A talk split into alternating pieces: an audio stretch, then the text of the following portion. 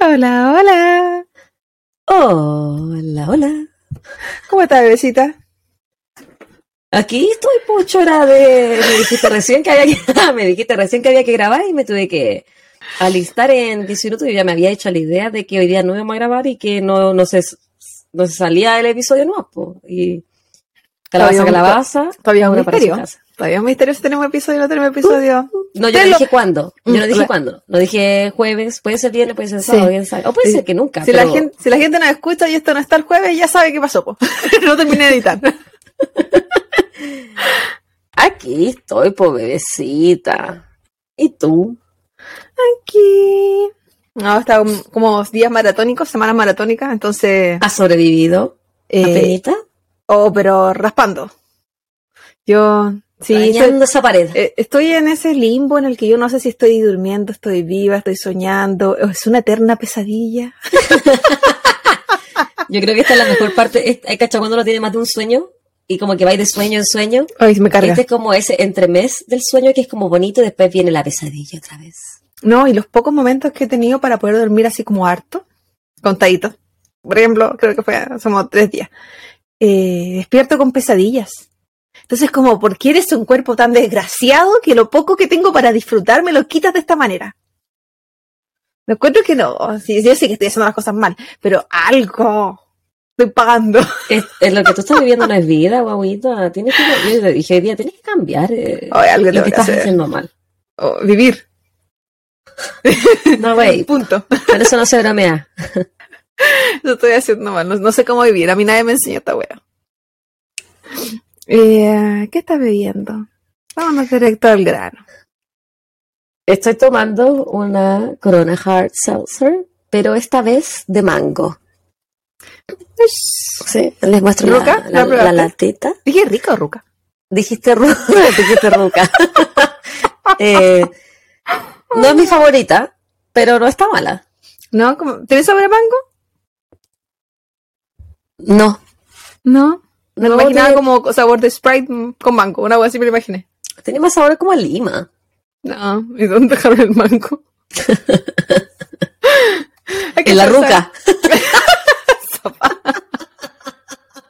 Hay cachado esa comida que dice sabor a no sé qué, o sea, o sabor a no sé qué, y tú leí los ingredientes y nunca lo tuvo. Así de, así de Maruchan. por ejemplo. Qué rico. Qué rico No. Maruchan. Por ¿Y eso tú lo amo, porque jamás tienen verdad pollo ni ninguna weá. ni nada. Este, ¿qué estás Todos los químicos. Yo estoy aquí con Souvenirs. su, su sangría. En verdad quería cerveza, pero me dio lata bajar al... ¿Al subsuelo? sí. Mucho frío igual. Está congela. No tan así, igual, más al lado ese lugar. Pero era como, ah, ya no quiero, me voy a chao. Y como esto estaba a la mano, quedaba poquito, y ya, me sirvo esto. Yo no quería grabar.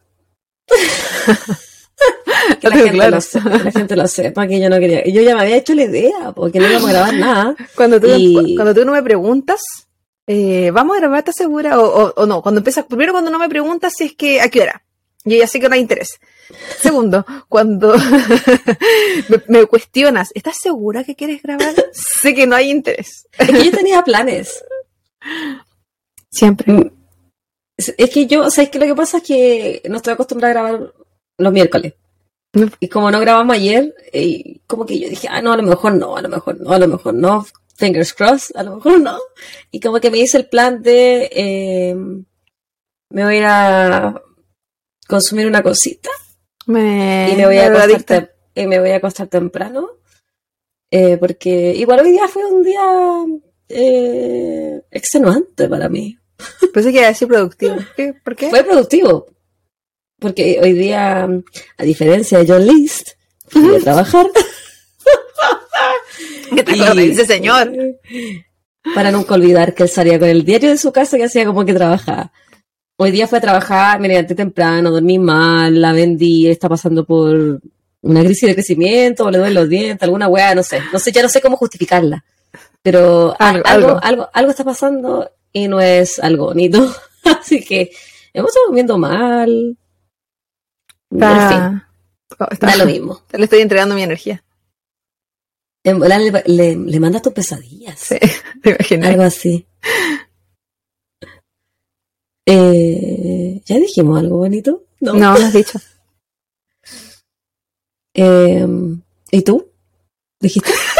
Ese y tú significa me paso, salto. Lo siguiente. Pasa palabra. Pasa palabra. Yo, eh, ¿qué me pasó bonito? Tuve examen el lunes y dije, chao, cerramos. Tuve examen hoy día y dije, chao, cerramos. Así que estoy, en, estoy en la despedida. Qué maravillosa despedida. ¿No te queda nada más de clase? No, mi última clase, clase fue el lunes, que en teoría no debería haberla tenido porque esta semana de exámenes. Pero ese profesor no respeta nada y no hizo clase hasta el último día.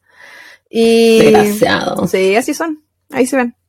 Y, y hoy día nos llevó galletitas. Estoy segura que su señora las hizo. En unas bolsitas individuales. Y te la iba pasando cuando te iba a entregar la prueba, cuando te iba. Te las pasaba. la Entonces la muy tiraste en la cara. Si yo no como Te tu apuesto que mierda. tienen leche. Te apuesto que tienen huevo. En verdad sí lo pensé, pero dije, ay, muchas gracias. Y lo guardé. Así como que, como que tu muy papá. entusiasmada. De hecho, la ofrecí para que estar en la mochila, creo. Huevo, no se va a echar a perder. A ver. Habla nomás bien, vas a buscarla. Los creo que están acá. Eh, yo no tengo nada bonito que contar. He tenido una vida bastante plana estos días. Ay, no se ve bien porque tenéis la cámara. Como que an- en- Bueno, nosotros son- nunca nos vemos bien. No, es que ¿Son, tampoco. ¿Son navideñas? Sí, una es una estrellita y la otra una agua deforme. Así que da lo mismo si no lo veis porque yo tampoco sé lo que es. Pasemos a los ¿Lo saludos. vas a hacer tú primero No, dale tú. o yo? Dale. Ya. Yo le voy a mandar un saludo a gabriela.agl. Agl. Que nos escribió, no sé en qué capítulo fue, pero en un capítulo que tú dijiste que tenía ese guante de béisbol. y Yo te dije Mm. que lo trajera para acá. No sé qué capítulo fue ese, pero ella preguntaba si es que lo habías venido a tasar. Ah, claro. Y no, pues no, no venía No. la Claudia, así que no, no sabemos si es que ella sería millonaria o no, o vale cinco centavos. No estamos, no estamos seguras de, Aún no sabemos el valor. de la... Pro, Quizás tengo pedazo de trofeo aquí, no lo sé. Weona. ¿Te Sí, que todavía imaginas? está. ¿Te imaginas mi papá lo hubiese votado? Guarda, pura mierda, pero ¿te imaginas lo hubiese votado? No creo. Siempre existe la posibilidad. Mi saludo. Yo igual, hace su cachoreo, no confío en mí, que le voto los cachoreos. Em, o sea, yo me voy directo a YouTube porque se sabe. Yo soy amante de YouTube. Una Que no, luchadora. que- no, y siempre amando lo que no me ama, así que me, me mantengo en esa. Y el saludo es para Mariel Erices. Ella nos escribió en el capítulo de Un amor psicópata. Y dice que encuentra muy cool lo que hacemos y que, que nos, nos daba las gracias por el material que entregábamos. Así que muchas gracias a ti por vernos, por escucharnos, por acompañarnos, por escribirnos. A Mariel Erices. Un saludo, Mariel. Yo le voy a dar un saludito a Melissa Tapia, que nos escribió desde Buenos Aires, Argentina. En esa foto que pusimos cuando estábamos de Hare, Hare Krishna de- en el culto, dijo que ah, al fin nos conocía. Y que siga- siguiéramos así, que siempre la acompañamos de ida y vuelta en su trabajo. Muchos saludos para ti, Melissa, y felicitaciones a todos a nuestros oyentes y amigos argentinos, porque Argentina pasó a la final de la Copa del Mundo. Vamos, Messi. Eh, estoy muy contenta por usted y ojalá la ganen chiquillo el domingo. Fingers crossed. Sí, oh, y un, un bonus antes de irme a mi saludo correspondiente, porque eh, no estoy segura si ya fue o iba a ser la defensa de tesis de nuestra fan, Fran Bebé, la Fran Bebé para los amigos, y que nos había pedido un saludo de, de últimas buenas vibras. Así que esperamos, si es que esto ya pasó, que haya sido todo, todo un éxito, no lo dudamos. Y en el caso de que todavía no es, aquí va toda la buena energía para que termine ese proceso de la mejor manera. Una Fran Bebecita. Pura buena vibras para ti, Fran. y por tu apoyo eterno al podcast. Muchas gracias. Y el saludo de. Ese fue un bonus track. El saludo de. Sí, pues sí dijiste. ¿Sí dijiste? Sí, sí, sí. De YouTube es para Isabela Kioka. No sé cómo se pronuncia, pero esperemos que sí. Eh, ella nos comentó en el episodio de El Todopoderoso, el caso del chico de Punta Arenas. Y bueno, ¿Ya? en general ella comentaba sobre el, el caso, pone, eh, que es muy impactante, que ya no lo conocía, que se había quedado pensando en la complicidad que había entre los pacos, la iglesia, los abusos sexual, abusos sexuales y, y la ¿Qué muerte. dijiste? No, como que no sé hablar. Así que no sé, en verdad, qué palabra usé para en vez de decir sexuales. Eh, y ella hablaba de, de todo esto que se arrastró desde la dictadura y todo lo que estaba sucediendo en verdad en el país. Todo esto es como, tú sabes, estas cuestiones que, estas conexiones, cómo se tapaban entre todas sus cosas, estos poderes. Y que nos da muchas La gracias por, sí, vernos hasta ahora. Que nos da muchas gracias por mostrar esta historia y por lo que hacíamos. Y que eh, ella nos escribe desde Chile y que nos da gracias por acompañarla. Muchas gracias a ti por acompañarnos a nosotras, por eh, comentarnos, ¿Claudia? por todo. Dime, amiga. ¿Cómo dijiste que se llamaba? Isabela Kioka. Yo ya le mandé saludos, parece. Sí, yo no, yo sé que yo no, porque el primer comentario Sí. que ella hace en YouTube. ¿Se, se escribe CIO-CCA? Sí. Sí. Un doble saludo para ¿Y ti? Isabela. no, no. Ah, ah, Otra- en otra pero- ocasión. Más maravilloso aún, porque si se dan cuenta, la Isabela no está escribiendo en todas partes. Oh, Se lo merece. sí, merecido, estrellita. Sticker. Una. Sticker en la que frente. te ponían la, la carita. Eso te iba a decir. Como en el jardín. Te llegó, yo llegué ahí como con la, con la carita feliz. Los timbres, a lo mejor. Sí. Un timbre para ella. Con carita Y yo feliz, como no me bañaba, eh, me duraba toda la semana. No, mentira. Sí, me- siempre me bañé. Y después la adultez cuando iba a carretear también, que sacársela como Sí, sacándose la piel. Iba y venía de, de la disco. ¿Te imaginas? Nunca pagaba entrada. Pero la En guata toda la caleta que universidad. saliera. Sí, la cagó. Hay que jabonarse De- con pasión. Ahí eso no hubiese funcionado, ¿sabes dónde? Es que esa, esa gente no podía secta. Ese tiene tatuajes de por vida en todo el cuerpo. Ay, weón. No supero la weá del jabón. Oh, yo tampoco, jamás. a. No. Una, una necesidad en este mundo, digo, sobre todo aquí, aquí pasa. Yo no, yo- bueno, yo recuerdo en Chile que había malos olores. Aquí yo no es que vea tantos malos olores, o sienta tan ma- tantos malos olores, pero de que la gente Vea, vaya. pues. vea, vea. No, porque a, veces, a veces se ve, a lo lejos. Sí. Sí, Este weón es hediondo. Sí, no, hay gente que tú lo ves de lejos y dices, "Este huele a mierda. Pero no. Aquí me pasa que la gente se baña menos, harto menos. Sí, pues. Son súper menos. malos para el agua. Entonces, sí, no. De, de repente, Harto menos, sí, es verdad sí. A veces piensan que una lavada de poto es suficiente y el pelo ahí no, vamos con el spray en seco. Ese champú seco es la Oh, solución. y, y ¿sabéis que es tan común? eh, hoy día mi supervisora, ay no, este es como un, un bonus track. hoy, hoy día cuando, todo bonus track. Sí. Hoy día cuando fui al, a la pega, caché que una de mis supervisoras, yo de repente le veo como el pelo cochino a ella, pero weón, hoy día la weá se paraba sola. No, aquí no necesita ángel, lo producen.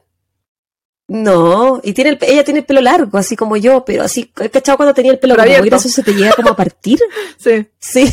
No, Ella no necesita hacerse esas Yo no- no, que separan el yo me pelo, que tiene separado sola. Sí, yo la verdad, Sí, no. yo no... eh, mal. Yo digo así como, no, no hay que hablar de los cuerpos ajenos, no hay que hablar de esto, pero de la higiene ajena sí hay que hablar. Amigo, bañate.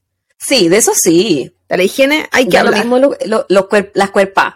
Pero Sí. la, la higiene, chiquillos, se hace mal ahí estar sucio. Pero yo no recuerdo esto, yo no recuerdo nada. Cositas. Probablemente sí había gente de onda cuando estábamos en la U.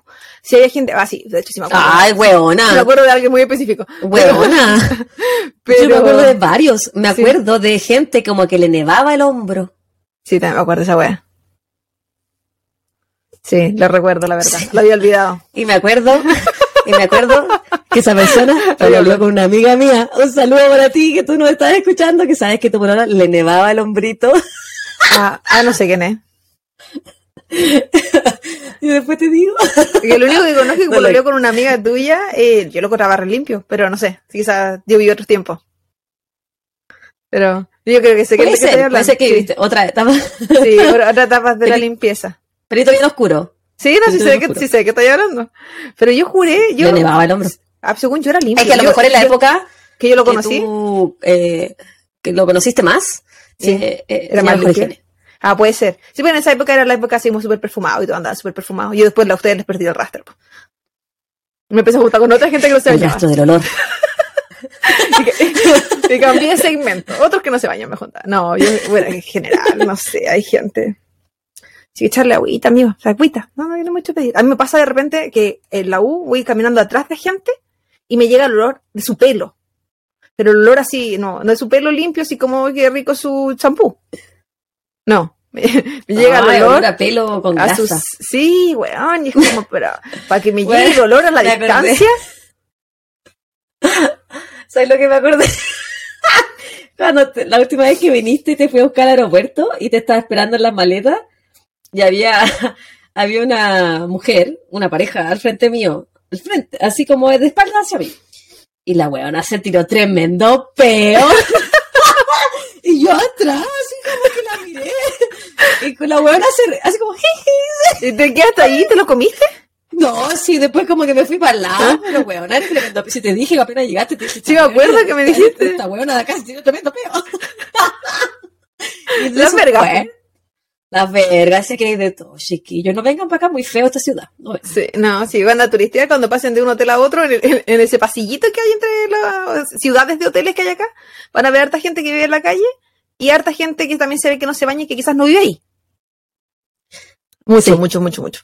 Mucha suciedad. Pero se usa, se usa la no- el no bañarse. De, quizás le entrega algún aroma, alguna cosa especial. Usa esa pil. Sí. Porque incluso cuando yo he hablado aquí de bañarme más de una vez al día, es como, ¿qué?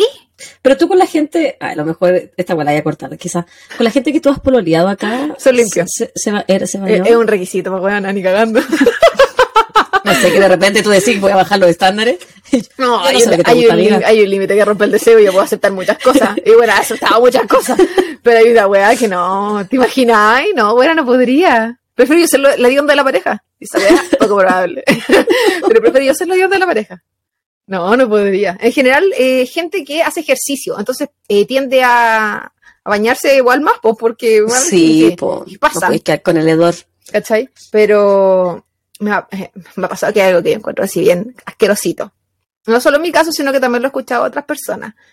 Que, y puede que sea una coincidencia, la verdad, no sé. Pero ha sido mi, mi experiencia. Que las parejas aquí a veces, después de que tienen el acto sexual, no se bañan. Y es como, loco. Después te vaya a trabajar, va a ser tu vida, y es como, ¿esto en serio?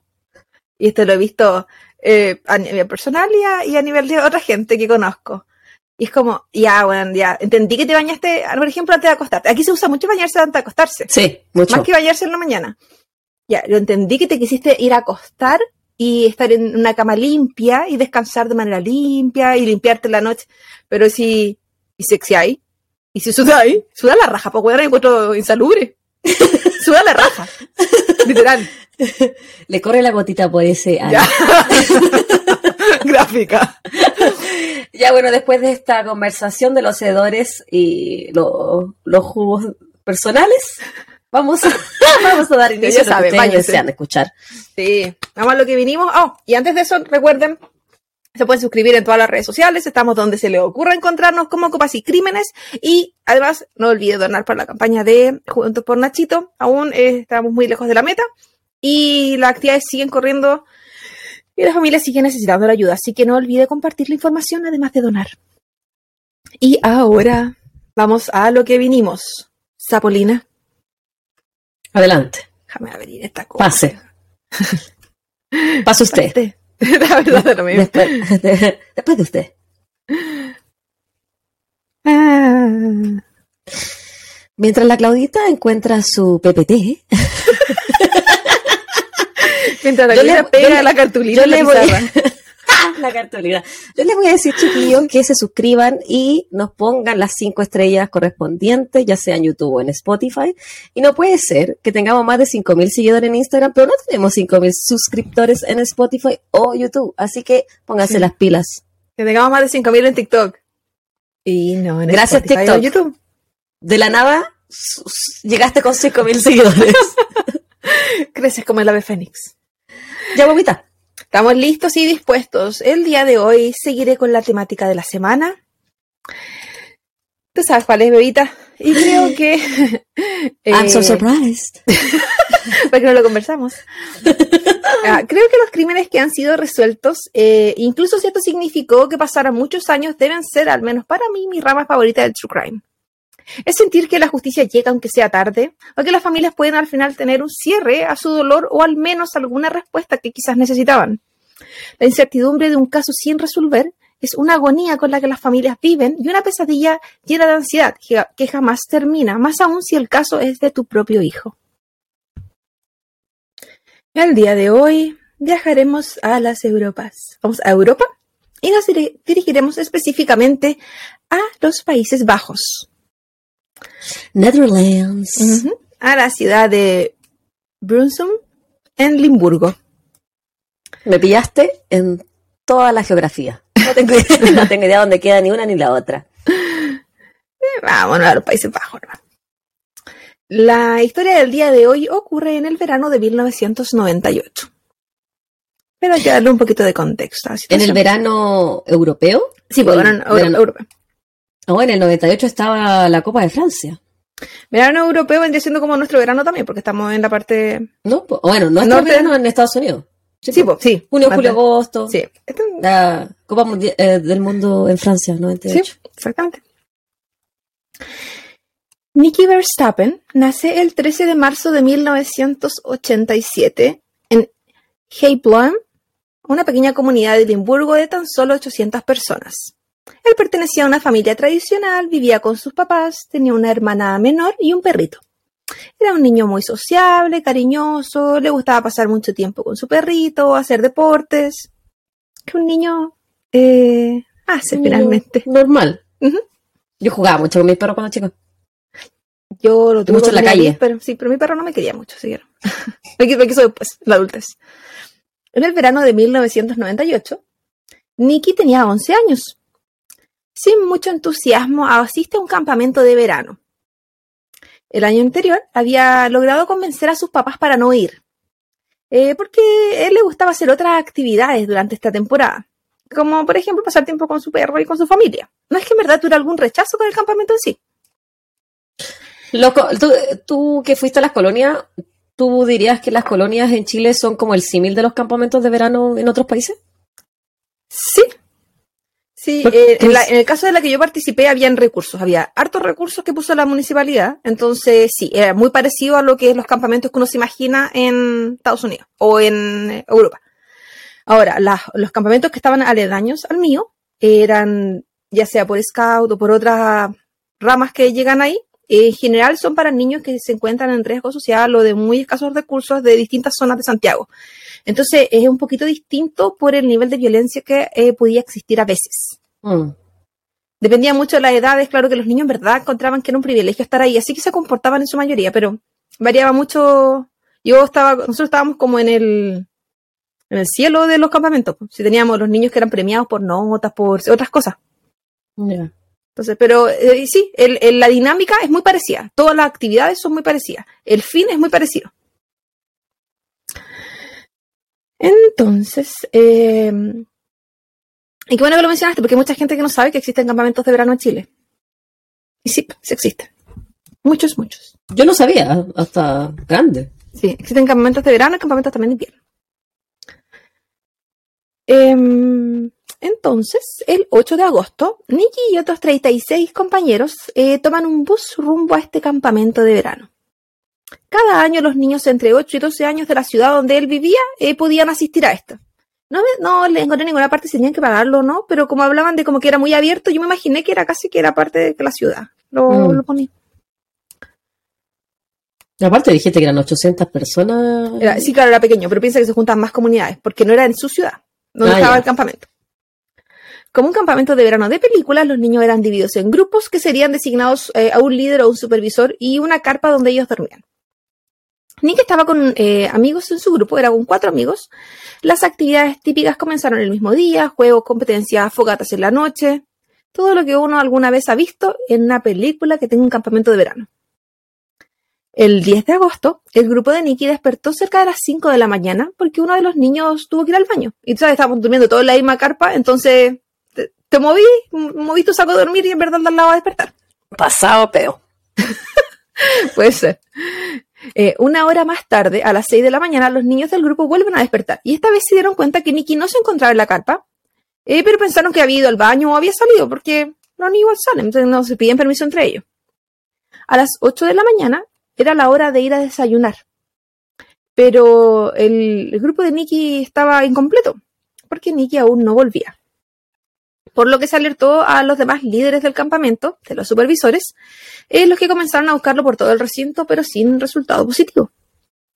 Los supervisores pensaron que Nicky se había escapado del campamento y comunicaron eh, esto a sus papás. Tuvieron que llamar porque, obviamente, había que decir que el niño no aparecía.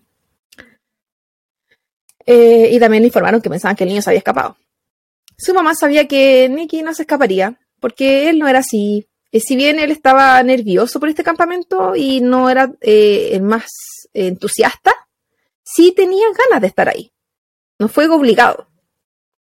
No era quizás como un rasgo de, de su personalidad escaparse. Tampoco. No, no, ella no lo vio en ninguna forma probable.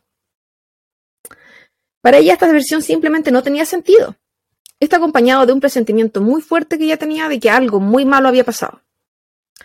Sus padres viajaron inmediatamente hacia el campamento que se encontraba a 45 minutos de donde ellos vivían. Tampoco era muy lejos. Al llegar al campamento, los padres comenzaron a revisar todo y se dieron cuenta que los zapatos de Nicky aún estaban en la carpa. Entonces, si Nicky deseaba escapar de ahí, ¿por qué lo haría descalzo? Exacto. Nuevamente se realizó, estamos hablando de un niño de 11 años. Nuevamente se realizó una ronda de búsqueda. Registraron el lugar de punta a punta y Nicky no apareció por lo que cerca del mediodía se llamó a la policía. Llevamos varias horas de desaparición. Durante la tarde. horas. Claro, a las 6 de la mañana se dieron cuenta y al mediodía lo llamaron a la policía. Durante la tarde el grupo de búsqueda había crecido significativamente. Amigos de la familia, vecinos, compañeros, personas de la comunidad. La gente salió en la búsqueda de él, no tan solo en el recinto, sino que en sus alrededores. Ellos sabían que Nicky no podía estar muy lejos, si es que estaba solo pero la sospecha más grande era que él no estaba solo. La policía se enfocó en los supervisores del campamento. Fueron a sus casas, entrevistaron a sus vecinos, por si alguien posiblemente había visto un niño de 11 años por el área.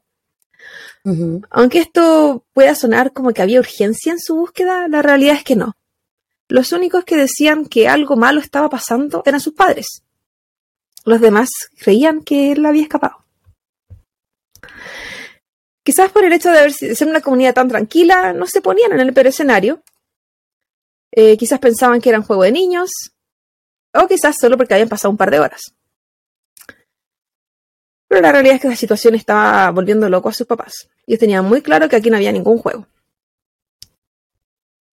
Siendo uno de los días más calurosos de ese verano, el campamento mantuvo al resto de los niños jugando como si nada estuviera pasando, una medida de distracción lo que claramente demostraba el poco sentido de alarma que existía en verdad en ese momento. Los niños jugaban en el mismo lugar, mientras los adultos buscaban a Nicky en un mundo paralelo.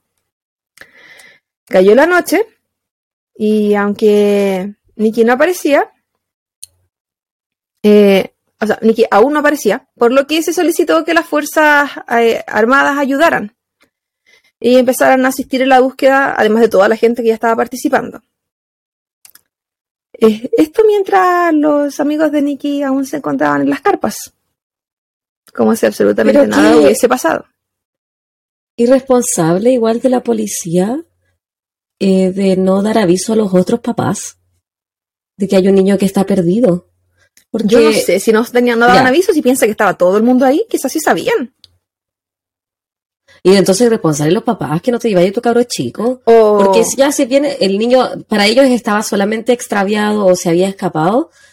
Pero los policías deberían haberse puesto en, todas las posibilidades de que quizás esa es una escena del crimen. Y la estás destruyendo, de, dejando toda esa gente ahí, jugando como que no pasa nada. Es que nunca se toma como una escena del crimen. Mientras los niños se encontraban en sus carpas, la, policía andaba alrededor, se escuchaban sirenas, se escuchaban gritos llamando a Nicky. Como que nada hubiese pasado, pero a la vez todo estaba pasando. A la mañana eh. siguiente, sí, eh, Nicky continuaba desapareciendo. Sí, era un mundo paralelo. A la mañana siguiente, eh, como dije, Nicky continuaba desaparecido, por lo que se decidió cancelar el campamento. Y todos los niños fueron enviados a sus casas. Pero uno sabe que un día desaparecido es una pérdida gigante. O sea, Sí. una hora de que, que avance es mucho en una investigación. Puede pasar demasiadas cosas. La policía, sus perros, la Fuerza Armada, la familia, los voluntarios continuaron con su búsqueda. Cerca de las 9 pm del 11 de agosto, el tío de Nicky dijo haber visto algo cerca de un pino que se encontraba a unos mil metros del campamento, porque la familia empezó a avanzar, a abarcar más población. Y ahí yacía el cuerpo de Nicky sin vida. Nicky se encontraba sin camiseta, con ropa interior y con pantalón de pijama. Eh, este pantalón se encontraba al revés, tanto de atrás hacia adelante como de adentro hacia afuera. Presentaba una herida en su cabeza que a simple vista se veía bastante superficial y no como para que fuera una causa de muerte. Y aunque él estaba en el bosque y sin zapatos, sus pies se encontraban completamente limpios, por lo que era difícil de creer que él había llegado hasta ahí caminando y solo. Inmediatamente se sospechó de homicidio y que habían dejado su cuerpo ahí. Su primera pista era que estaban cerca de un estacionamiento conocido por ser un lugar de encuentro de sexo clandestino entre hombres. Pero fuera de eso, esa zona era demasiado tranquila. No había nada extra que pudiera decir qué pudo pasar aquí. 600 personas asistieron al servicio fúnebre de Nicky. La, casi toda su ciudad. La familia estaba en shock. Sí, casi toda la Sí. ciudad. No podían entender que hace un par de días habían enviado a su hijo al campamento, que ni el niño ni siquiera estaba convencido de ir, y que un par de días después est- estaban en un funeral. Los resultados de la autopsia se demoraron cerca de dos meses en llegar. Esto debido a que era verano y las policías, eh, investigaciones, todos se encontraban bajo un personal. Entonces todo era más demoroso. Yo lo encontré absurdo. Sí, yo igual. Ahí encontraron que Nicky había sido drogado, abusado sexualmente. Y abusado sexualmente. Pero este primer resultado no incluía la causa de muerte, porque decían que no había podido ser determinada. Por lo que se realizó una... que lo habían drogado. No. Tiene que estar en los papeles, pero no en la investigación que leí. Mm. Yo asumí que había sido abusado sexualmente por que el pijama. Sí, yo también. Vi esa parte. Como que se lo pusieron en la oscuridad, ¿cachai? Vale, rápido. También. Se realizó una segunda autopsia. Y se llegó a las mismas conclusiones. Solo que esta vez se agregó sospechas de sofocación como causa de muerte, pero no había nada que lo concluyera. La investigación continuó y continuó y continuó. La información y lo obtenido en las pericias que se tenía era, en verdad, ¿qué se encontró? Un papel higiénico con semen que se encontraba cerca del área donde se encontró el cuerpo de Nicky. Una colilla de cigarro, una botella de cerveza y el ADN obtenido de esto no pertenecía a Nicky. De ninguno de estos elementos. Y no se podía tampoco decir que, por ejemplo, en el caso del papel higiénico, eso eh, contuviera material genético de alguien que tuvo solo un encuentro fortuito y que no estuviera en ninguna relación con el niño. Porque como mencionaba anteriormente, a unos metros se encontraba un estacionamiento que era conocido casi como un motel. Mm. Y, y no Pero había ningún imagino que lo periciaron. Sí, pues sí quedó Igual le dentro, de la quedó, de en- quedó dentro de las investigaciones. Ah, Por ya. eso, lo primero que se encontró en ese momento era que no era de él, nada más. Que no había material genético del niño en esas cosas. Un año antes de este asesinato, eh, se había comenzado una base de datos de ADN en, en ese país, en los Países Bajos. Pero esta era bastante limitada. Estamos hablando también de los 90, todavía pasaba 2000. O sea, si bien era avanzado el tema del ADN, tampoco era tanto, tanto. Eh, y además era de uso restrictivo. Por ejemplo, las policías no tenían acceso, tenían que solicitar un permiso a través como de- del juzgado o de los peritos que tuvieran a cargo de la investigación. Eh, Oh. entonces no todo el mundo tiene acceso al ADN, porque se ve el ADN como algo muy privado. 40 muestras de ADN de diferentes hombres fueron tomadas para este caso, en primera instancia. Entre ellos de supervisores del campamento, vecinos y visitantes que estuvieron en el área. Pero ninguno eh, correspondía con el ADN del papel. Se encontró un pelo de color similar al de Nicky, que era colorín, eh, en el auto de uno de los supervisores. Y este se envió un análisis hasta Reino Unido, porque obviamente el país no contaba con tantas cosas eh, en- como de adelantos tecnológicos. Entonces igual pedían ayuda como a sus países vecinos. Y esto fue... eh, no, no- tuvo ningún resultado positivo porque no correspondía al niño. Me la estaban buscando, estaban tratando de encontrar información. Cada pericia realizada terminaba siendo insatisfactoria y la lista de sospechosos se achicaba cada vez más. La primera persona de interés y quizás la de mayor interés era el fundador del campamento, Josh Barton, quien era un hombre de 80 años, el que había sido director de un colegio, pero que había sido despedido y arrestado por abuso sexual en los años 50. Este arresto fue solo tres meses. Tres meses. Tres meses, no en los, en los 50. Pero se. Bueno, me eh, sorprende que los 50 le dieran algún tipo de condena. sí, al menos lo habían echado del colegio. Dije, algo. Es más de lo que hicieron con el pelado Rimsky Exactamente. en Sí, Arena. Pero era tener a cura. No, Quizá por eso. no tenía ese poder. Se sabía que había estado alrededor de la carpa de Nicky, porque además de ser de fundador, él, él trabajaba en el lugar. Según él, porque él estaba viendo a otro niño que esa noche eh, había sufrido una quemadura. Por lo tanto, estaba en el área, por lo mismo. Y el día de la desaparición de Nicky, él no se encontraba en el lugar. De hecho, él se había enterado horas más tarde porque él había salido muy temprano en la mañana eh, a un funeral de un amigo. Todos estos eran datos comprobables. No por eso me da sospechoso. Entonces igual tenía su coartada, Claro, el viejo cochino. si bien el señor, eh, o sea, de todas formas el señor tenía un comportamiento errático durante toda la búsqueda. De hecho, fue él el que le dio la información a la policía sobre ese estacionamiento donde los hombres eh, se juntaban a tener sexo casual. Ah, yo pensé que la policía sabía, que, que todos sabían. No, no era conocido, no era, de- no era como público. Era. Era como underground. Sí, era su escondite. Lo que, el que sabe, sabe. En la investigación eh, se comenzó a ver todo lo que era el pasado de Barton, este fundador. Y se encontró que posterior a su paso por la cárcel, este gran paso, eh, él había fundado este campamento de niños y además había creado un club de fútbol. Y que le gustaba rondar los camarines de los niños y tomar fotos a todos los niños del campamento, sobre todo cuando estos se encontraban sin polera. Pero, pero fuera de este comportamiento poco usual, él no había tenido ningún cargo posterior al que había tenido en los 50. De hecho, era considerado como un ciudadano ejemplar. Posterior a la muerte de Nikki, una niña asistía, que había asistido previamente al campamento, eh, declaró que ella creía que él había abusado de ella, pero ella estaba durmiendo. Y fue una noche en que ella estaba enferma y él la fue a, ver o a cuidar y cuando ella despertó ella se, se encontraba sin ropa y tenía dolor en su abdomen bajo.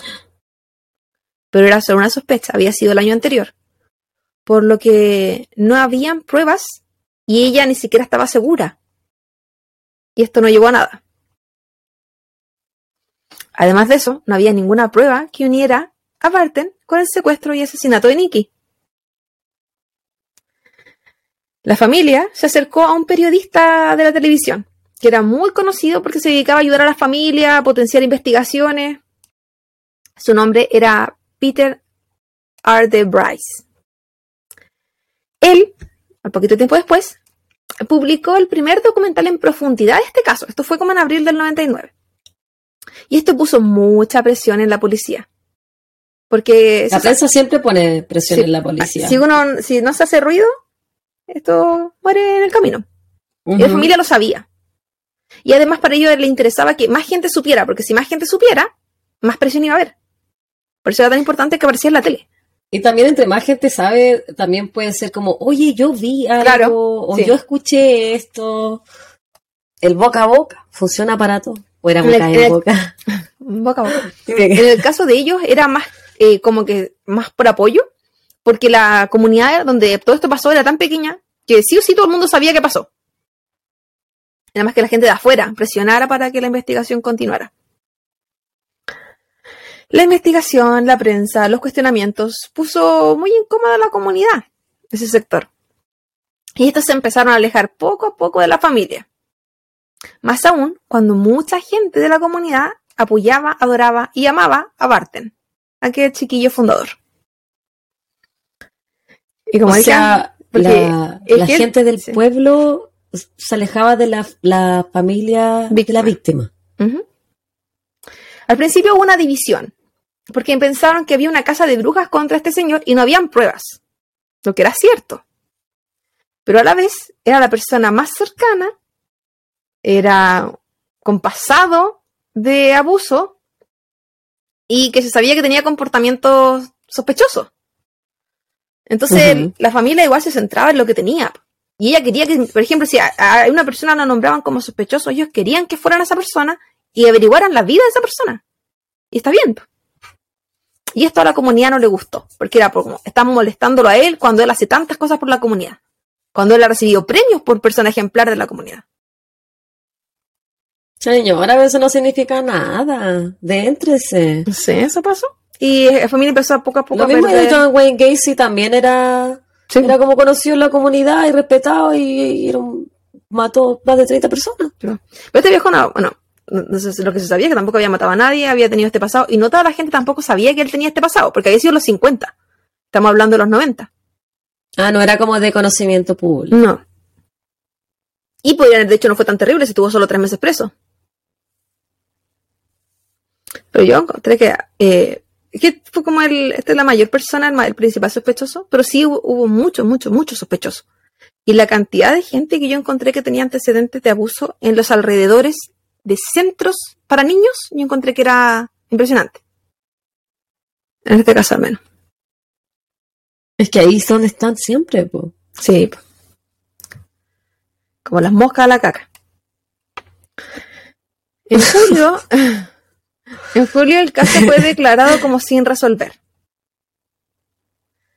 A pesar de que la familia incluso tuvo reuniones con la reina ¿En julio de Eh, qué año? de ese mismo año, estaba en el 99. Esto Ay. pasó, esto pasó en agosto, entonces ya estamos julio del siguiente. En menos de un año. Sí. Eh, la, la, familia intentó moverse, eh, mandó cartas hablando de la negligencia que existía de parte de las policías.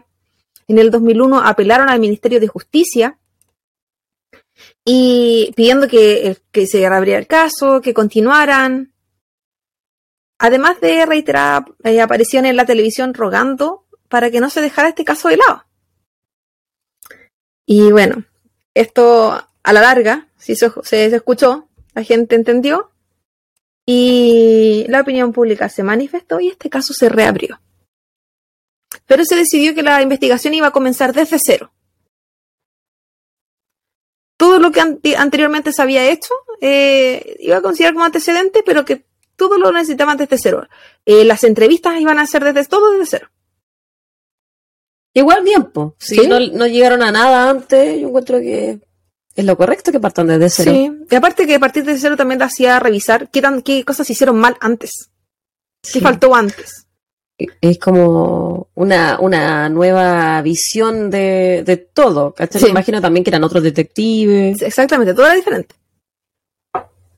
Incluso en algún momento el caso pasó a la división de cold case, estos casos sin resolver, y esa división es- son otro tipo de investigadores. Sí. Con eh, esta nueva investigación se encontró nueva información. Entre ellos es que la hora estimada de la muerte de Nikki había sido entre las 2 de la tarde del 10 de agosto y las 9 de la mañana del 11. Es decir, que cuando Nicky había, todo ese tiempo, todas esas horas que los papás lo estaban buscando, Nicky estaba con vida, en alguna parte. Y que el cuerpo fallecido de Nicky eh, fue depositado, fue eh, dejado en esa zona. No, no, nada lo que le hicieron fue ahí. Y lo que la familia pensó, que su hijo estaba vivo mientras buscaban a su hijo de manera poco seria, mientras Mm. estaban pensando que él se había escapado. Y que todo esto podría haber sido diferente. La historia podría haber sido muy distinta si se lo hubiesen tomado como era. Además de esto, se encontró sangre en su ropa, en pijama y la ropa interior, pero resultó ser solo ropa, o sea, solo sangre de Nicky. No tenía ADN de otras personas, de investiga- esta investigación 2.0 arrojó múltiples pericias que estuvieron muy mal hechas. Eh, y además se dieron cuenta que había evidencia que había sido destruida.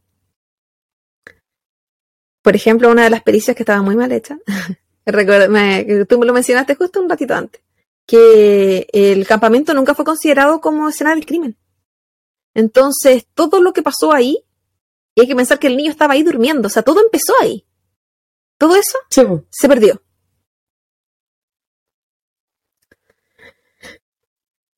Y ellos Y el consideraban tráfico de, per- eh, de personas, como se dice en, en inglés, no sé cómo se dice en español, Sí, pero también. que, que caminen de un lado a otro, las pisadas, la destrucción del suelo, que, que entren y salgan de las carpas. Es como, me imagino tampoco que había un policía tomando notas de quién iba y quién venía. ¿Cachai? Se buscaron a los, a los hombres que habían estado alrededor, porque ahí tomaron ADN, acuérdate que al comienzo sí lo hicieron. Pero. Pero cuando fue- fueron a buscarlo, por ejemplo, mientras lo buscaban a Nicky y los otros niños estaban jugando como que sin nada, Sí, pues. no había un registro, me imagino yo.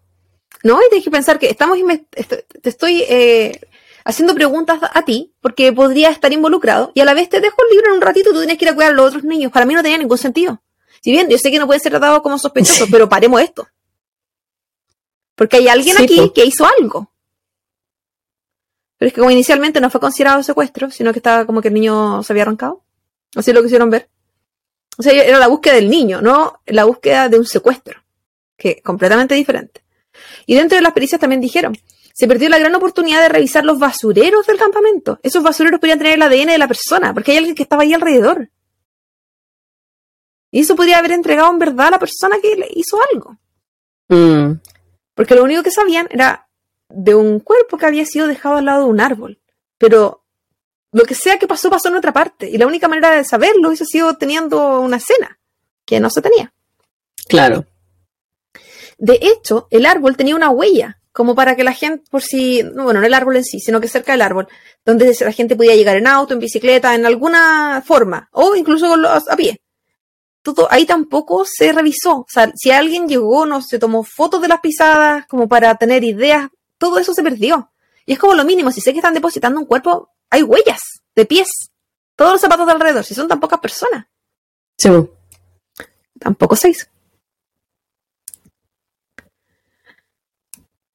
Miles, o sea, miles otros, muchos otros sospechosos, como Barton, eh, con pasado de abusador o de acosador de niños, eh, aparecieron en el camino. Tanto locales como internacionales. Y esto, uno sabe que esto también de repente hace que las investigaciones se vayan por un camino sin fin y es pérdida de tiempo, de recursos, y es con esto fue que se fueron a buscar asesinos seriales de Francia, de otras ciudades, gente que incluso ya estaba fallecida en el momento que estaban haciendo esta segunda investigación, pero que había estado viva cuando esto había pasado. Entonces, todo esto estaba llegando a nada. Y nuevamente, ninguno de estos, hay algunos que ni siquiera habían estado cerca del lugar. Entonces era como, ya, está bien que haya un asesino serial en, eh, que se dedique específicamente a niños en el rango etario y, y, y haga lo que le hicieron a él, pero no estaba en el área ni en el mismo país. Entonces, como que no tiene ningún sentido, ¿cachai? Pero bueno, quizás si la investigación no hubiesen llegado a esa conclusión. Era demasiado irse por las ramas. Sí. A la familia lo agradecía, decía, al menos están buscando, yo creo. Al menos están haciendo más de lo que se había hecho antes. Sí. En el año 2003, Barton fallece. Aquel señor de 80 años, que ya no tenía El viejo. El viejo de Generec. el de Generic. Y el mismo año la familia decidió también cambiarse de casa. No dicen si fue antes o después, cuál de las dos cosas, pero pasaron el mismo año. Lo que fue extremadamente difícil para ellos, porque la pieza de Nicky había quedado tal cual de, como él la dejó el día que él se fue. Mm. Desde el 98 al 2003, la familia. Esto fue- yo creo que, si bien una herida que jamás cerró, esto fue rasgar una herida, yo creo. Como excavar, eh, como enterrar, el- no un dedo, meter el un dedo en la llaga. Sí. Para la familia tener y tener que deshacerse de las cositas de él. Yo me imagino terrible. Eso es bien común en eh, las familias que pierden niños por Dejar todo igual. cualquiera sea el motivo, que dejan todo exactamente como, Sí. Ujú. como lo tenían porque es tu mayor recuerdo, porque la pieza al final es el mundo de esa personita y los representa, ¿cachai? Sí, pues hay gente que no lava ni siquiera las cosas que tenían porque no quieren que pierda su olor. Es que se aferran a lo poco que Sí, les po. queda de ellos. Y yo lo entiendo. Yo creo que yo haría lo mismo. Ah, yo también. Encuentro terrible. Y sobre todo en el caso de ellos que no había respuesta. Ellos ya sabían lo que le había pasado, lo que le habían hecho, pero ellos querían saber quién fue, que hubiese un responsable. Y cómo era posible que alguien pudiera hacer algo así y simplemente seguir con su vida. Y porque no había ningún responsable. Pero tú dices, ya, pero por último, ¿quién estaban a cargo del niño en, esa, en el campamento? Por un tema de que no los cuidaste, igual dejaron que cualquier persona entrara, por ejemplo. Que alguien tenía que ser responsable de alguna forma y no había nadie. Aquí la responsabilidad era de los papás porque lo dejaron ir, listo. Y yo lo terrible. Porque tú estás entregándole a tu hijo. La es como confianza full. Yo por eso no me gustan los campamentos.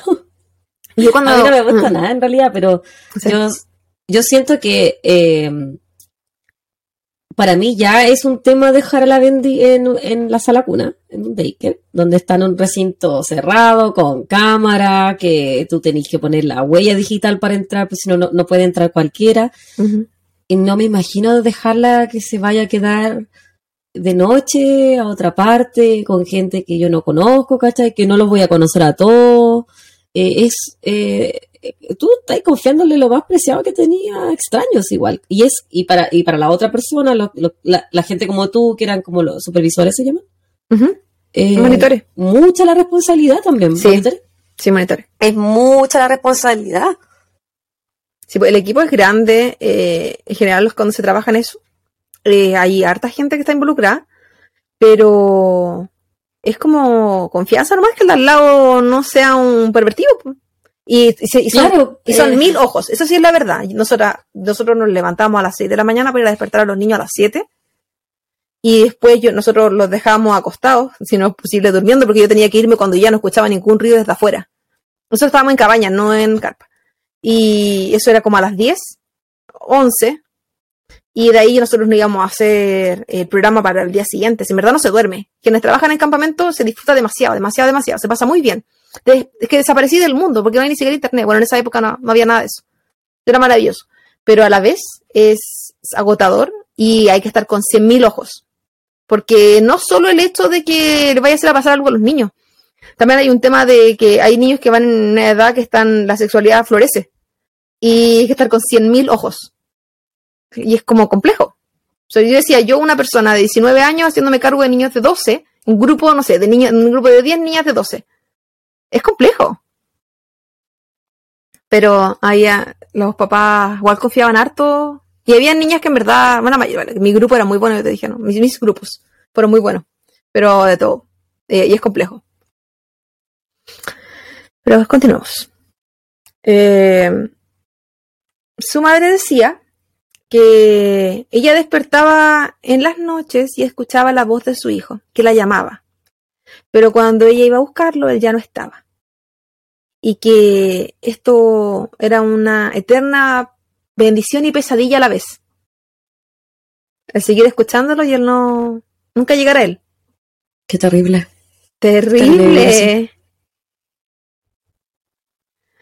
En el 2004, el periodista que este Peter, el amigo de la familia, eh, averiguó sobre que había unos nuevos avances de ADN y empezó a hacer, porque él todo lo vocalizaba, todo lo que averiguaba, era, en verdad era una persona que ayudó mucho a la familia, eh, a decir que, eh, que el país tenía que ponerse al día con ese tipo de investigaciones, que si había nuevos análisis, que si ya estaban en el país, que las policías tenían que empezar a emplearlo con este tipo de casos.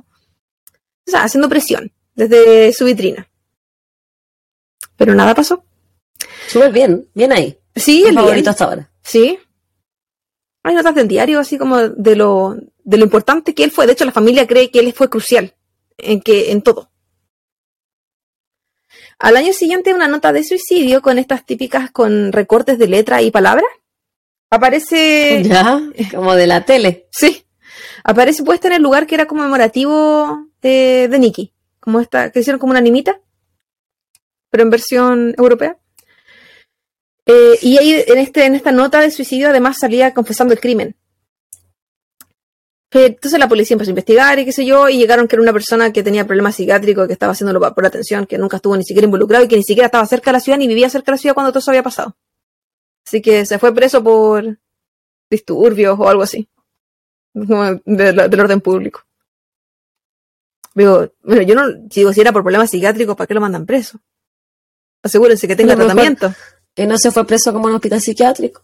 No, no mencionaban. Aparte que era como dos meses y tampoco, un par de semanas. no era mucho. El mismo lugar conmemorativo, la misma animita, eh, dos años después nuevamente fue atacado, fue destruido. Y tampoco se entendía cuál era el fin de esto. Sí, estamos hablando de una animita para un niño de 10 años, 11 años. Yo no, no, no, no entiendo. O sea, ¿cuál es el fin de ir destruir algo así? Y nuevamente la comunidad alarmó porque igual si bien la comunidad se había alejado mucho de la familia y aún así, eh, y no es que estuvieran en su contra, pero no estaban a favor de la persecución que se estaba haciendo a ciertas personas de la comunidad, eh, no querían que, como aumentar el dolor, si yo entendía el dolor de la familia, no es que ellos nunca estuvieron como del lado de decir, ellos no, no está bien que lo, lo que hacen, sino que quizás no estaban de acuerdo en la forma. Pero ¿cuál era la forma? ¿Se sabía quién vulgarizaba la No. animita? No, no se supo nunca. Y si se supo, no salían los reportajes. En el año 2008, la policía anuncia que encontraron ADN en el pijama de Nicky. Y que, pero que este no coincidía con el ADN del papel que había sido encontrado con eh, semen. Por lo que se volvió al retesteo. Vamos con el ADN 2.0 para toda la comunidad. Ya. Entonces se retesteó primero los antiguos sospechosos. Y no hubo coincidencia. Incluso en el viejo cochino que estaba muerto. Aún no, pues. Porque estaba muerto. Todavía falta. Falta un poco, nena. Ah, ya, discúlpame.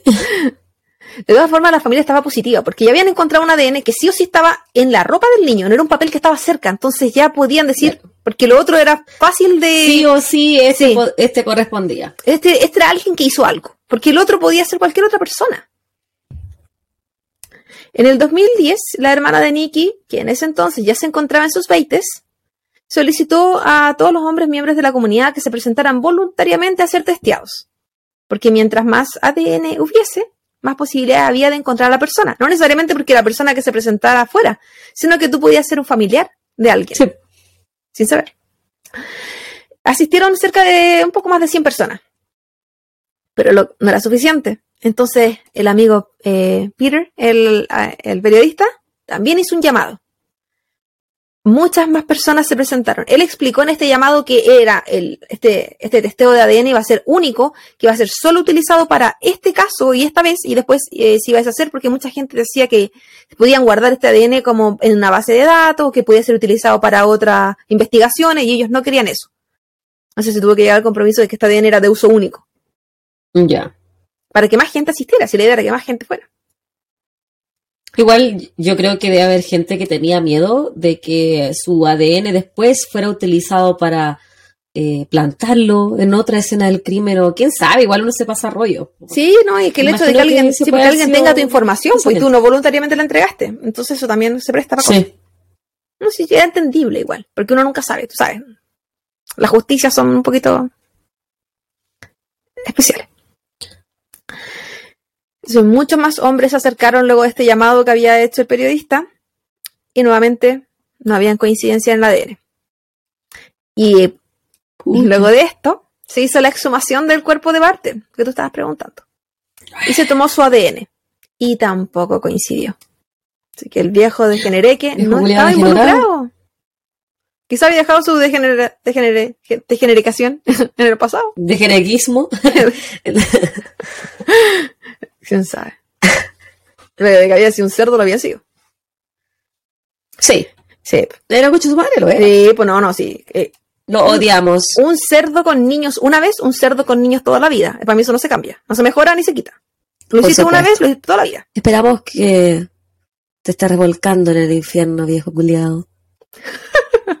Junto con el pelado Rimsky. A ver, pero ahora insistimos. Más todavía, más, que más profundo. En el 2017 volvieron a solicit- solicitar muestras de ADN y esperaban que esta vez fueran cerca de unas 20.000 personas. Esto a raíz de un caso que existió, no en, no en los Países Bajos, sino que en Europa, donde estaban buscando a un- unos culpables y asistieron 16.000 personas. Chaga, Y- cualquier Sí, gente. y se hizo un llamado, fue como un- una cuestión así como especial, pues, como una campaña para encontrar a alguien. Y con esto se encontró al culpable de ese caso. Entonces esto le abrió a la familia mucha esperanza de si se testeaba a todo el mundo posible, iba a aparecer alguien. Porque, no, como dije antes, no necesariamente eh, mi ADN me iba a acusar a mí, sino que alguien que comparta mi ADN. Y yo pueda ser una persona que pueda dar cierta directriz. Claro. Em, pero no lograron los 20.000, pero 15.000 se presentaron, siendo el testeo de ADN más grande que había tenido los Países Bajos en la historia. Es N gente. Es 15.000 mucha. personas. Sí.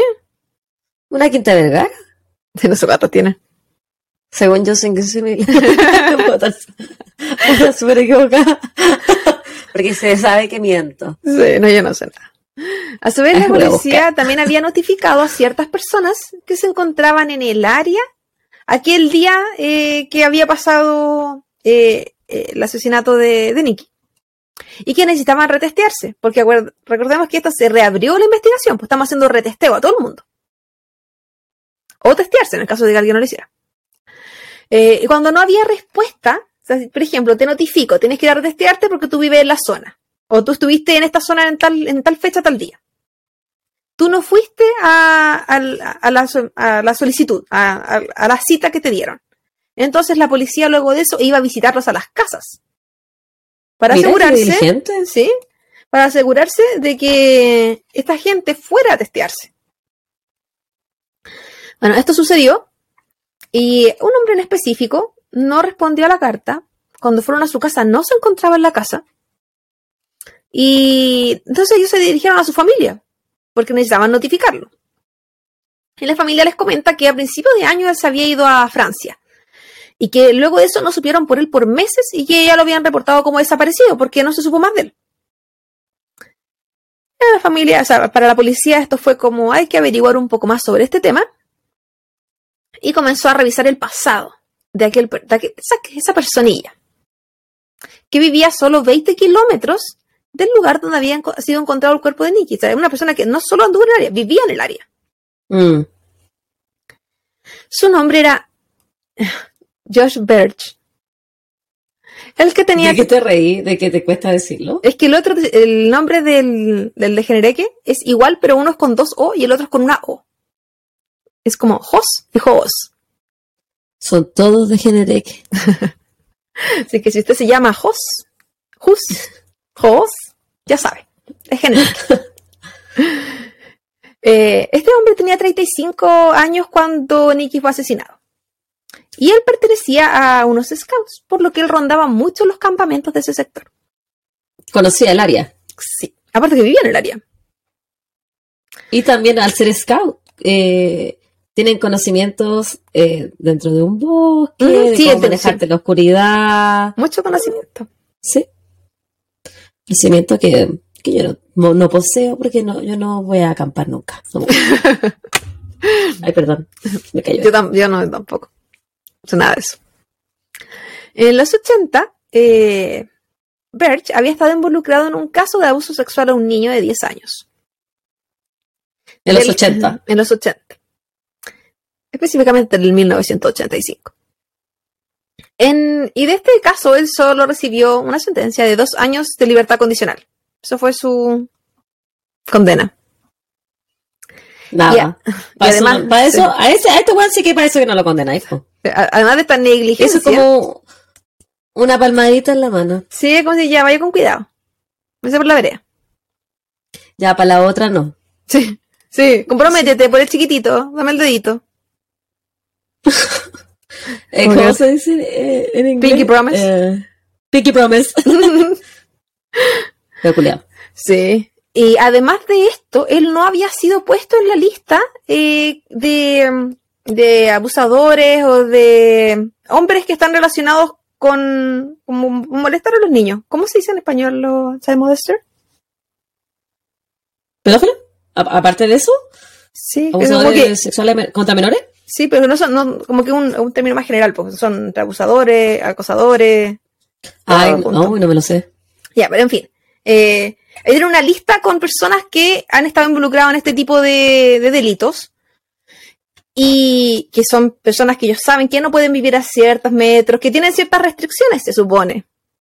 Bueno, O él, sea, no- él no debería haber sido scout. o sea, que los scouts también son adultos.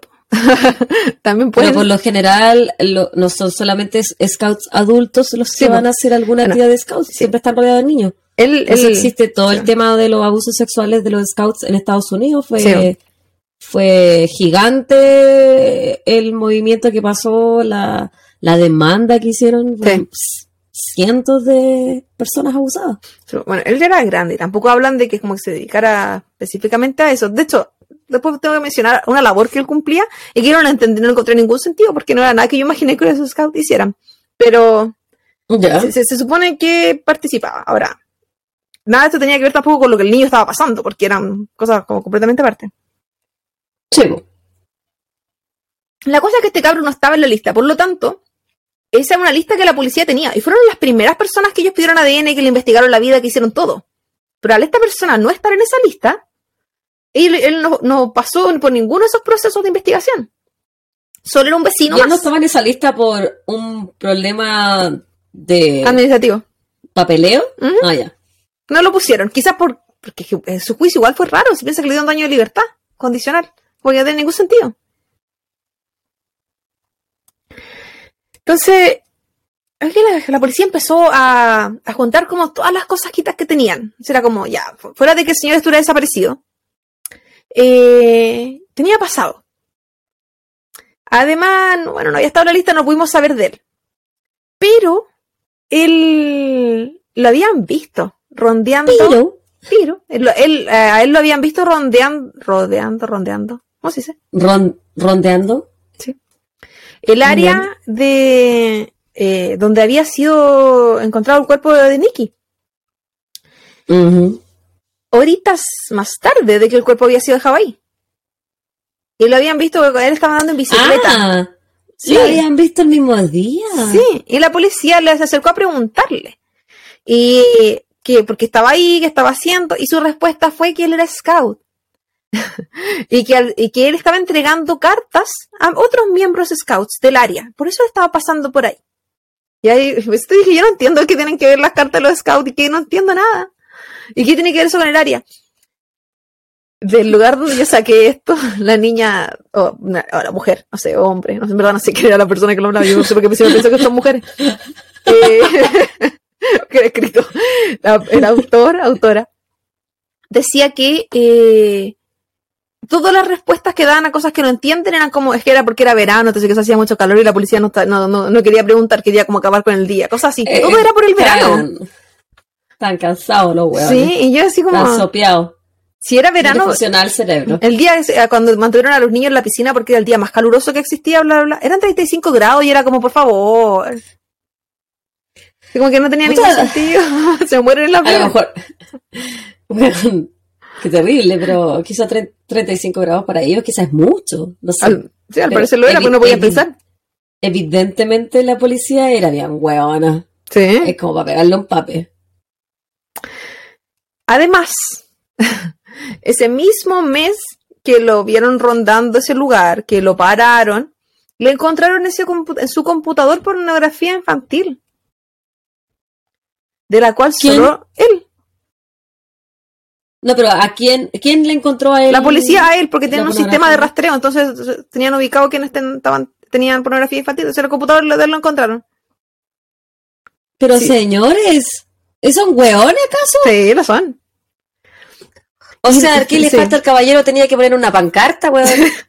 Un, un letrero de neón. Tenía Soy pedófilo. Sí, un tatuaje. En el pecho, soy pedófilo. Porque no, tú, tú- uno decía, dos años de libertad condicional es una mierda. ¿Qué crees que le hicieron por encontrarle pornografía infantil? Nada, pagó una multa. Nada, leer una advertencia. No te portes más Ay, mal. qué imbécil. No te tenés que portar mal, no, no hay otra segunda oportunidad. Así le hicieron. Malo, malo, malo. Me mandaron a acostarse temprano, porque eso no se hace. Te fuiste sin postre. Una semana sin televisión. Sí. Sin computador para que no viera material pornográfico. Degeneré que. Degeneré que asqueroso. madre, weón. Qué Asco, asco. Es que ah, Fuera de esto, ¿tú crees que por el que le encontraron pornografía infantil hicieron algo para sacarlo del sector donde él vivía, alejarlo de niño, alguna notificación, algo en la lista? ¿Algo? Nada. Lo mismo que pasó con el otro señor de Genereque, que a pesar de haber tenido este pasado, él nunca tuvo ninguna prohibición de estar con niños. Por algo después fundó un campamento y después fundó un- una escuela de fútbol. Porque nunca hubo prohibición. Y el otro sí estaba en la lista. A pesar de haber estado Es tres que, es que a ellos ya le, le importa una raja, pues, Claudia. Si nadie los detiene, nadie les dice nada. Sí. Es como ya, libre albedrío, ¿cachai? No, y a mí me sorprendió así como lo fácil, que me a poner infantil aquí. Y es como, bueno, es como que no, no sé. Yo, de repente pienso que esa weá es como tan extraña. Y con extraña me refiero a como inusual, que no es común, que no, eh, no es como que algo que uno vaya a encontrar en cualquier computador. Pero este caso me hizo pensar completamente diferente. Como que levanta una piedra y puede haber un, un, un degenereque, un pedófilo, un pederasta. Yo no conozco cómo es la cultura de Países Bajos, pero puta que me han decepcionado. Pensé lo mismo. Es que yo me imaginaría que. Porque yo siempre imaginé, no sé por qué, que, me- que Países Bajos es como Dinamarca, Finlandia, que son países para mí eh, Otra weá. rozando la perfección. Sí. Y No, no, me pasó lo mismo. Porque mientras yo hacía este caso, además veía su geografía, sus paisajes, y yo decía, pero qué maravilloso Qué que eres. Y a la vez, qué decepción. Comi- comiendo tulipanes. Porque mi, mi, misión, en- mi misión en este podcast no es solamente a la gente hacerle sentir que en, en Latam tenemos gente asquerosa, no señores. Fíjese en los países europeos que uno mira tan a la perfección y la Javi le hace una sección entera todos los lunes de lo terrible que es Estados Unidos. Así que no hay que, No se que- vengan para acá. no hay que idolatrar los países ajenos porque uno siempre piensa, Ustedes se pasto quieren ir de vecino Chile, pero no se vayan. No. sí, Mi pato sintético. Sí. el mío está amarillo ahora quemado por la nieve. Sí, eso pasa. Pasan todas. Pero al en menos hay partes. pasto. Qué decepción, qué huevona, qué Sí. decepción más grande. Qué Pensé decepción más grande de Países Bajos. Pensé, pensé lo mismo. Y bueno, durante este testeo masivo, porque fuimos juntando ideas, ¿cierto? Que lo que todo lo que le fueron encontrando a esta persona. Pero hasta ahora nada en verdad lo conectaba con el caso de Nicky. O sea, estuvo en el área caminando. Solo que era muy sospechoso. Era de Genereque, había desaparecido. Pero, ¿qué más, po? Bueno, Muy sospechoso, muy Sí. sospechoso. No daba su ADN, muy sospechoso. huele a sospechoso. Pero huele. Sí. Como que huele a culpable, pero no tenemos. Eh, Aún. No tenemos pruebas, pero tampoco dudas. Sí, Un capítulo de la primera exactamente, temporada. Exactamente. De los mismos, de los creadores de los europeos. Y bueno, durante ese testeo masivo que estábamos recién conversando, donde 15.000 personas fueron a entregar su, su pedacito de material genético, resulta que hubo una coincidencia parcial de un familiar de Josh o Josh Brecht. Entonces, esta fue la conexión que la policía necesitaba, porque si bien, ok, es alguien que está relacionado con él, no es él, no tenemos el ADN de la UN, pero estamos cada vez más cerca y más cerca y más Sí. cerca de esta persona, que es altamente sospechosa, Demasiado. altamente de sospechosa. puta. Sí. La policía sentía que al fin estaban llegando a algún lugar. Entonces fueron y le pidieron a la familia de Brecht, Seguimos en el 2017. eh, sí, Ya. aún. Entonces fueron, y le fueron a la familia de él y le pidieron eh, si tenían un cepillo de dientes o un cepillo de pelo de él, porque igual él dejó sus cosas y él desapareció, pues no es como que se despidió. La familia le dijo Sí, que sí y le pasaron este material. Buena. Y luego de 20 años de tortura para la familia Verstappen, que era el apellido de Nicky, en julio del año 2018, ya cambiamos de año, el ADN coincidió en un 100%. Y Josh Brecht coincidió en ser el secuestrador, abusador y asesino de Nicky. Hasta el Mm. momento. En, en, en lo que era, lo que sospechaba, digamos, la fiscalía, la familia. La familia, bueno, lo, que, Ya. lo poco que yo sabía. Pero todavía era como, ¿y dónde está este amigo? Sí. O sea, ya, ya encontramos a la persona que le hizo, ya sabemos quién es. Pero, ¿dónde está? ¿Dónde está? La policía accedió a su computador y encontró en su historial una búsqueda con una preparación bastante minuciosa de dónde él estaba en Europa. Por lo tanto, él no estaba desaparecido. No una persona que había ido, viajado, por ejemplo, viajado a suicidarse. No, no, no, no, no.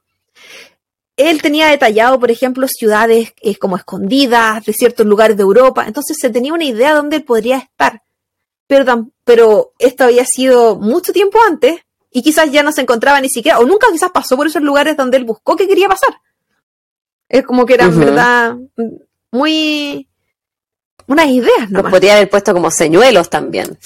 Nunca se sabe. Entonces generé que de repente son bien inteligentes en estas cosas como raras que hacen. Los hijos de puta. Sí. El 22 de agosto eh, se hace pública la información y se revela el nombre de Brecht. ¿Por qué? Porque la policía pensó que era una forma de, de- más fácil de poder encontrarlo, Alertar al público. que la gente supiera que se estaba buscando a esta persona. Ahora, ¿qué sucede? Eh, Países Bajos cree eh, que la gente es eh, inocente hasta que se pruebe su culpabilidad. Por lo tanto, revelar su nombre es ilegal. Cuando él ni siquiera aún es como sospechoso, so- es solo sospechoso, pero aún no es culpable. Por lo que hubo que hacer todo un trámite para que esto permiso especial se entregara. Que se Pero entregó. igual tenían su ADN y era coincidencia. Y tuvieron Entonces, pero tuvieron que presentar es todo más esto. que sospechoso. Claro, pero tuvieron que Claro, presentar como todo antecedentes. Sí. Para que le pudieran recibir ese permiso. Porque si una persona, cualquier persona, es sospechosa, no pueden revelar su nombre. Siempre va a ser un NN, por ejemplo, en las noticias, sin nombre y apellido, con las letras nomás. Como en Chile a los menores de edad. En Estados Unidos tú eres inocente hasta que se compruebe la Sí, contraria. acá también. Pero aquí tiramos los nombres a lo mismo. Sí, acá te entregan todo. Se cagaron de poner el seguro social.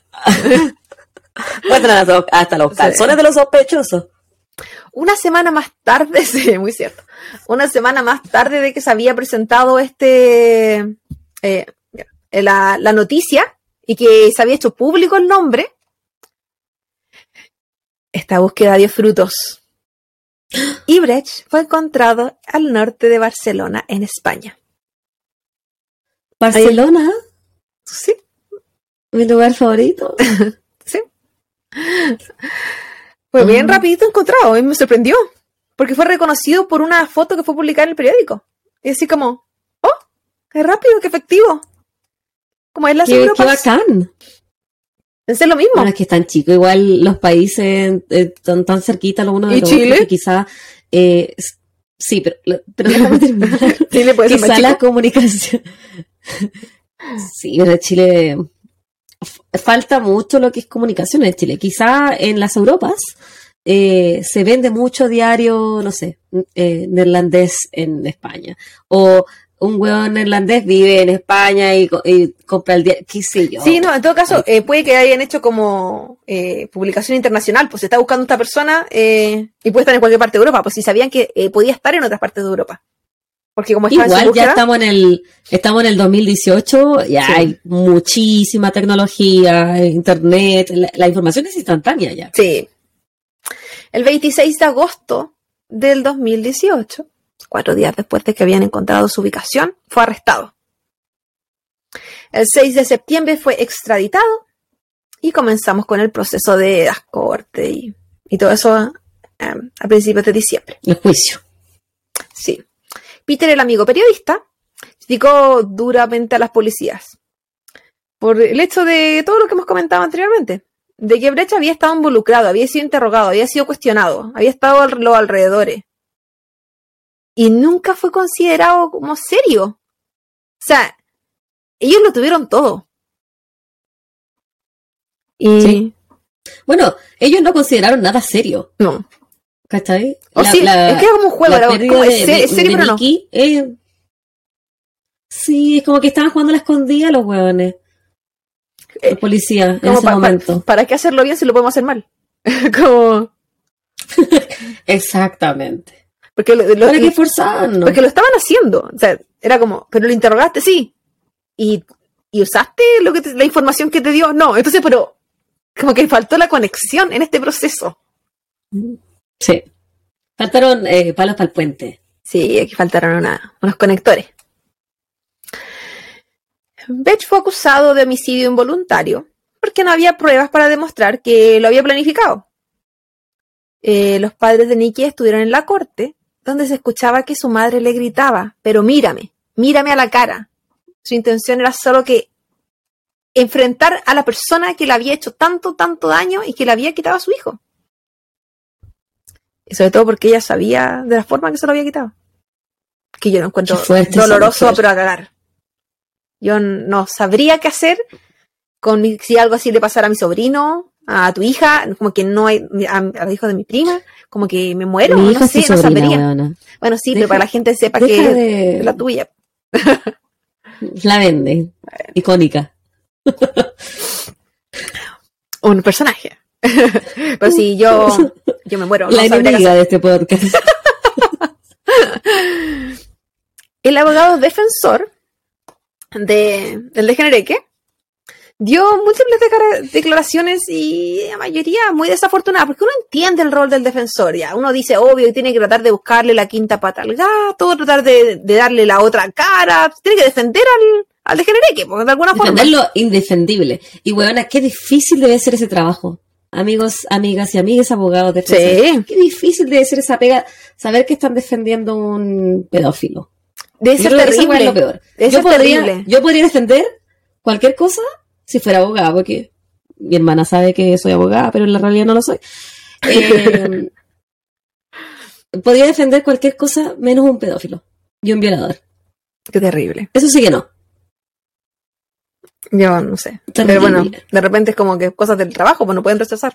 Y no me refiero como que sean privados, porque a veces pues, si trabaja ahí. Eh, defensor público. Sí, po. Y bueno, este, defen- este defensor en uno de los comentarios dijo que los niños a veces se van, así como había pasado con la hermana de Nicky, que una vez se había ido del colegio porque lo odiaba. Y, y otra como hecho de la vida. A veces los niños también mueren. Y era como, ¿dónde se te quedó la sensibilidad? Ese weón en el escroto del papá. Era como, salió. Así como, ven- venía contigo o se vendía por separado. Weona le faltó decir, a veces los niños son violados. Y es como, ¿what? Sí. Era como, primero, porque la niña si quisiera ir del colegio, ¿qué tiene que ver eso? Porque obviamente su cuestión era que el niño había sido secuestrado, sino que se había ido solo. Pero Porque Yo digo- eso le quitaba agravantes, po. yo pensaba, y que la mamá tuviera que escuchar esas weas, yo no sé. Yo me paro y le pego, no, no sé. Qué difícil. Qué falta de qué difícil. En un comienzo, Brecht no explicó ni declaró cómo llegó el ADN a su cuerpo. O sea, su ADN al cuerpo del niño. Eh, solo comentó que él no era culpable, que él entendía el dolor de la familia, que entendía todo lo que ellos estaban pasando, que se imaginaba lo terrible que era, pero que tenerlo al preso eh, no iba a cambiar, por- porque él no era culpable. Y, y que si de algo él era culpable era por eh, ver pornografía infantil. Y esa weá no tenía como negarla, pues si le tenían los pantallas, tenían todo. Pero Mm. esa fue su, su declaración al comienzo. El juicio se llevó a cabo el 28 de septiembre del 2020 y duró tres semanas. Aquí él mencionó, este amigo también era el rey de los cambios de declaraciones, él mencionó que él iba caminando desde una fiesta y vio algo en un árbol, algo raro que él no sabía qué era, y se acercó a ver y era el cuerpo de este niño. A lo que él eh, intentó reanimarlo, revisó los signos vitales y como no reaccionó, se fue, porque él sabía que él tenía un pasado de depredador sexual. Por lo tanto, no podía estar involucrado. Y por eso su ADN estaba en el cuerpo. ¿Y cómo entró su ADN en los pantalones y la ropa interior entonces? Él se encontraron Él se 26 tropezó. Sí, pues completamente. Se tropezó y cayó desnudo en el cuerpo de Le Nick. estornudó, le estornudó en, en todo el cuerpo, porque encontraron 27 trazas de ADN en todo el cuerpecito del niño. Ya, fue como. Esta gente, si cree que la gente juegona. Es como por si acaso. Está como la de. ¿Cómo se llama? La de Colombia y su historia mala. Ay, la- la ¿cómo peor se amiga. llama? La peor mejor amiga del mundo que existe. La, la que se armaba las películas, ya son. Mala la historia. Ellos creen que solo están huevones como ellos. Sí. Terrible. La verdad que encima que el hijo se fue solo, se fue caminando. El otro, el que nadie, nadie se hizo cargo. Em, bueno, y como tú misma dijiste, todo lo que él explicó no respondía al por qué su ADN estaba en la ropa interior del niño. Porque ¿desde cuándo los signos vitales están ahí? Porque no tenía ningún sentido. No. El 20 de noviembre la corte encontró, eh, lo encontró culpable, culpable a Josh Brecht, de 55 años en ese entonces, pero lo, lo- lo- lo encontraron culpable de secuestro y abuso sexual. El homicidio involuntario ¿No no, asesinato? no, no pudo ser comprobado.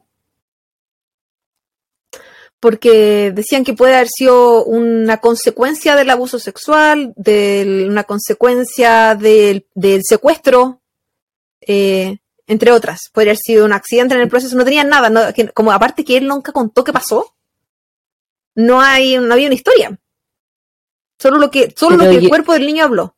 Y como no había ¿Y eso causal no de muerte, Pero no sería homicidio involuntario que haya muerto no porque está por el secuestro. Estoy asumiendo que se lo hizo él. po. Pero ¿Cómo comprobé que se lo hizo él? ¿Cómo comprobé que no había otra persona? Lo, que, lo que podían comprobar es lo que el cuerpo del, del niño le estaba entregando, que era el ADN que demostraba que lo usó y que él se lo llevó. Porque estuvo con él. Y nada más. Mm. Yo lo encontré terrible y yo dije, pero no, para mí no tenía ningún sentido. Y era como, no, pues ya hiciste lo otro, hiciste todo. Pero no, porque había que comprobarlo con algo que demostrara. Por ejemplo, una arma, algo, algo. O las manos, eh, no sé, si hubiese sido por estrangulación, las marcas, las manos, algo. Y no había nada. La condena fue por 12 años y medio.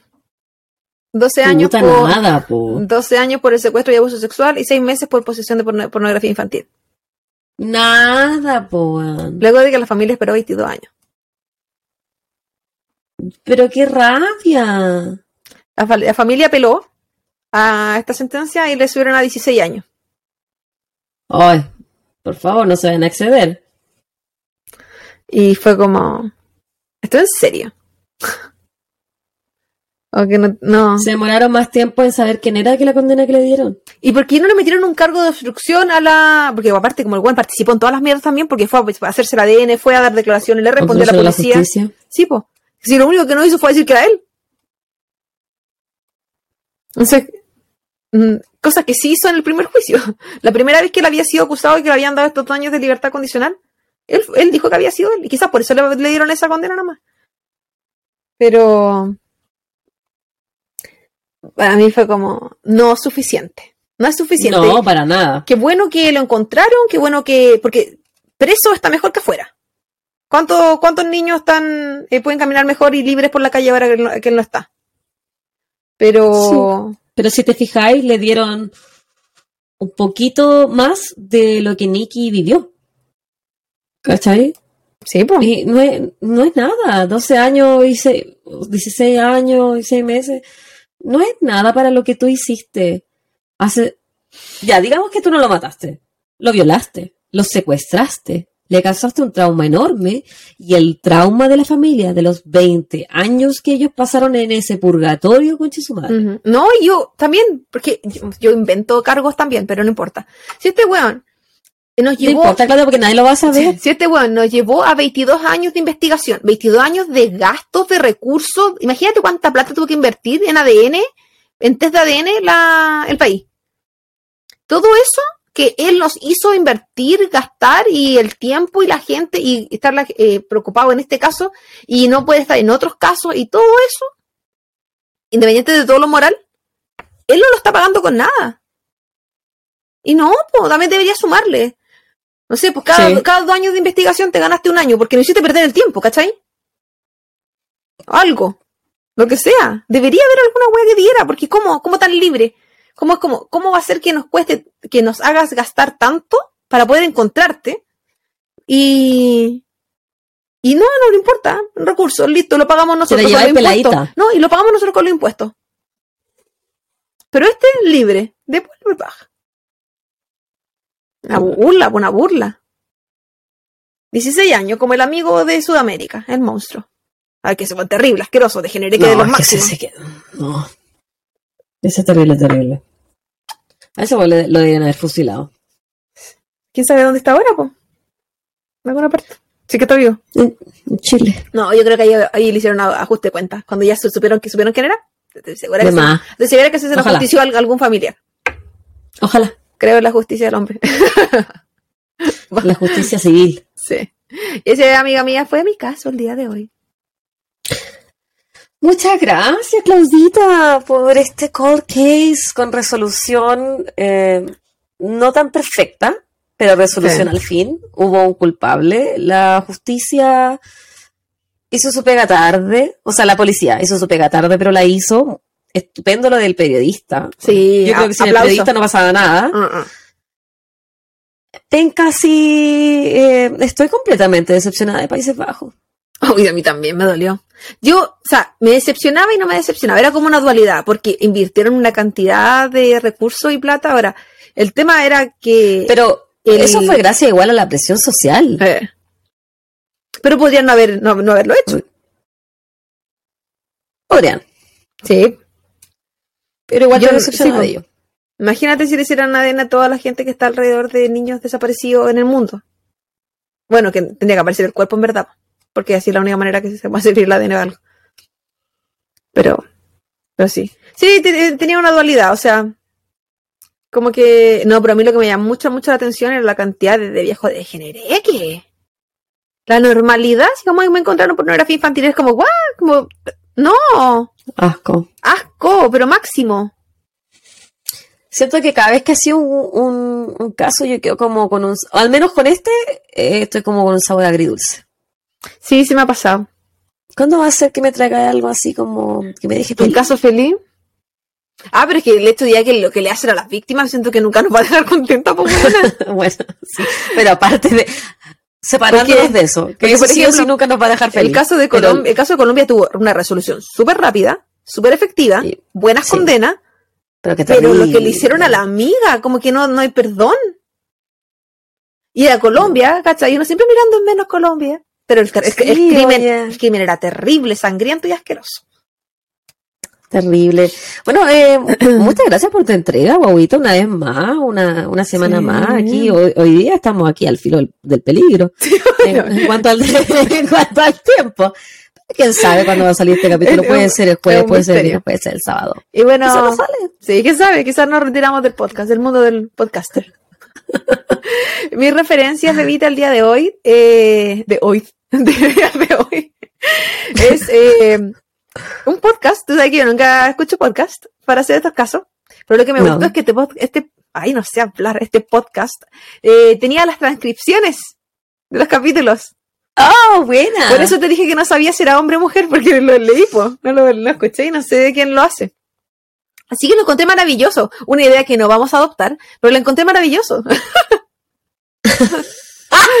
Tenían su propia página la años. Sí, no, no, no, no, nos falta vida, recursos, plata. Eh, y el nombre del podcast se llama Evidence Locker Podcast. Y el caso se llama eh, Los Países Bajos en inglés. Pronuncia lo bebita, pero yo lo pronuncio como la que llama. Netherlands. Así, tal cual. Eh, también obtuve información, fue súper bueno, lo encontré muy, muy, muy completo. Eh, de repente fueron mucho por la rama las amigas, pero estaba, o amigos, qué sé yo, ¿por qué le pongo género? No tengo idea. Amigues. Exactamente, bebita.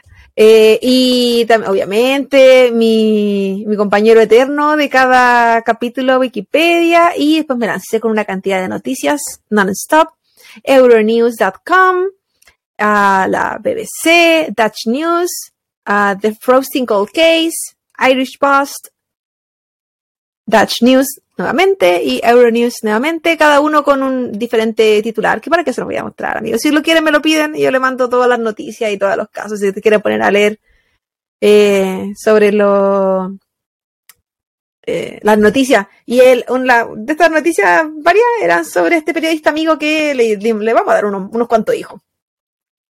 10 yumbitos. Es- Todos los yumbitos se merecen Eh. ese periodista. Ay, yo me tomé todo, no, no te puedo hacer un saludo con, la, con los latitos. Estaba estaba súper interesante, me, me gustó harto. Sí, me preguntaste qué opinaste. Harto Te, noté interesada. A mí me dio hasta como rabia pena en algún momento. Con mi propia Sí, historia. rabia y pena, rabia y pena siempre. Sí, es que el Eh, hecho de pensar que algo así te puede pasar a ti, o el verte Es que yo en me pongo, me pongo en toda la, desde que empezamos con el podcast, me pongo en toda la, en todos los casos. ¿Qué haría yo si me pasara esto a mí? Si yo fuera la familiar de esta, de esta víctima, ¿cachai? Sí, en la situación siempre de, como de la impotencia, del poco poder, del cero contacto, de la vulnerabilidad extrema. Y, Siento que terrible. la impotencia es el peor sentimiento Sí, en estos casos. no, y, y, bueno, yo, yo lo pensaba en este caso en específico de esta familia, la, la frustración, la rabia, eh, la indolencia que tuvo que presenciar esa mujer. Eh, ¿Cómo tiene que haber sido? Así como, ¿qué, te quedaría por hacerle a una persona así? ¿Cachai? Nada es Mm. suficiente, no hay años suficientes, no hay, no hay justicia suficiente. O sea, yo sé que para Mm. ella era súper importante para ellos, porque era el matrimonio. Eh, Él estuvo siempre presente, yo hablo más de ella porque era la que más daba declaraciones, pero él siempre estuvo también presente, el papá de, de Nicky. Bueno, y la hermana después también.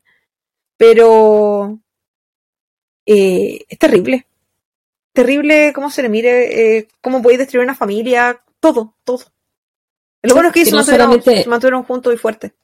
No solamente se muere la víctima, se, se muere una parte de la familia. Sí. Se muere una parte de cada uno de, la- de los familiares. En las declaraciones eso decían, pues, que ellos nunca volvieron a ser los mismos, porque siempre, siempre va a estar esa pieza vacía que Sí. duele, duele pasar por esa pieza, imagínate. Yo encuentro terrible. Terrible y no me quiero imaginar. Ya pues Claudia, Estamos listas, pobrecita. Pedirle a la gente que ella sabe lo que tiene que hacer, suscríbase, por favor, ya basta, ya basta. ustedes ya saben. Vaya, no pongan- de rogar más. a la gente que no ha escuchado y que se ha suscrito a YouTube, yo le agradezco con la vida, le mando unos abrazos, unos besos.